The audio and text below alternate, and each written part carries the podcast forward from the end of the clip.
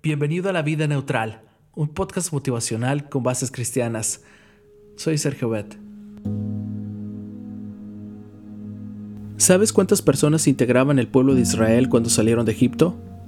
La Biblia habla de unos 600.000 hombres sin contar las mujeres y los niños, esto ubicado en Éxodo 12:37.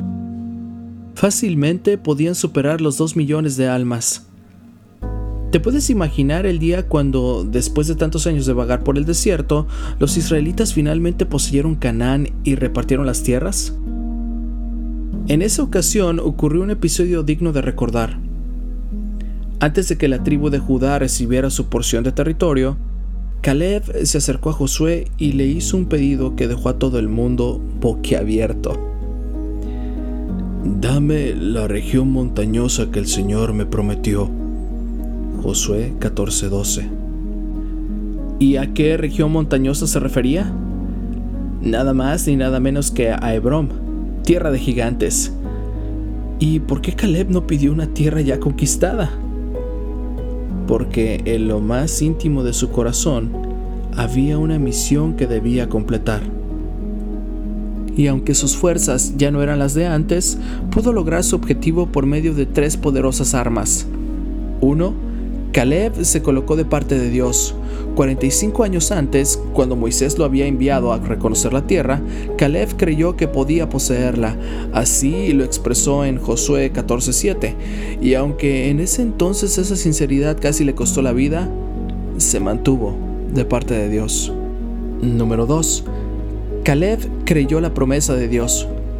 Aunque habían transcurrido tantos años desde que Dios le había prometido a Hebrón, esto en números 14:24, y a pesar de que esa tierra todavía estaba habitada por gigantes, Caleb creyó que Dios cumpliría la palabra al pie de la letra. Esto ubicado en Josué 14:9. Número 3. Caleb se apoyó en el poder de Dios. Sin lugar a dudas, a sus 85 años de edad, su vigor físico no era el mismo. ¿Por qué entonces dijo que todavía se encontraba tan fuerte como cuando Moisés lo envió a la misión de espionaje? La respuesta está en Josué 14:12. Con la ayuda del Señor, los expulsaré de ese territorio, tal como Él lo ha prometido. ¿Cuáles son los gigantes que tienes que expulsar de tu mente?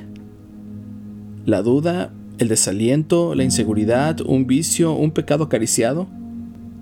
Sabes, el secreto de Caleb puede ser tu secreto para desalojarlos hoy mismo.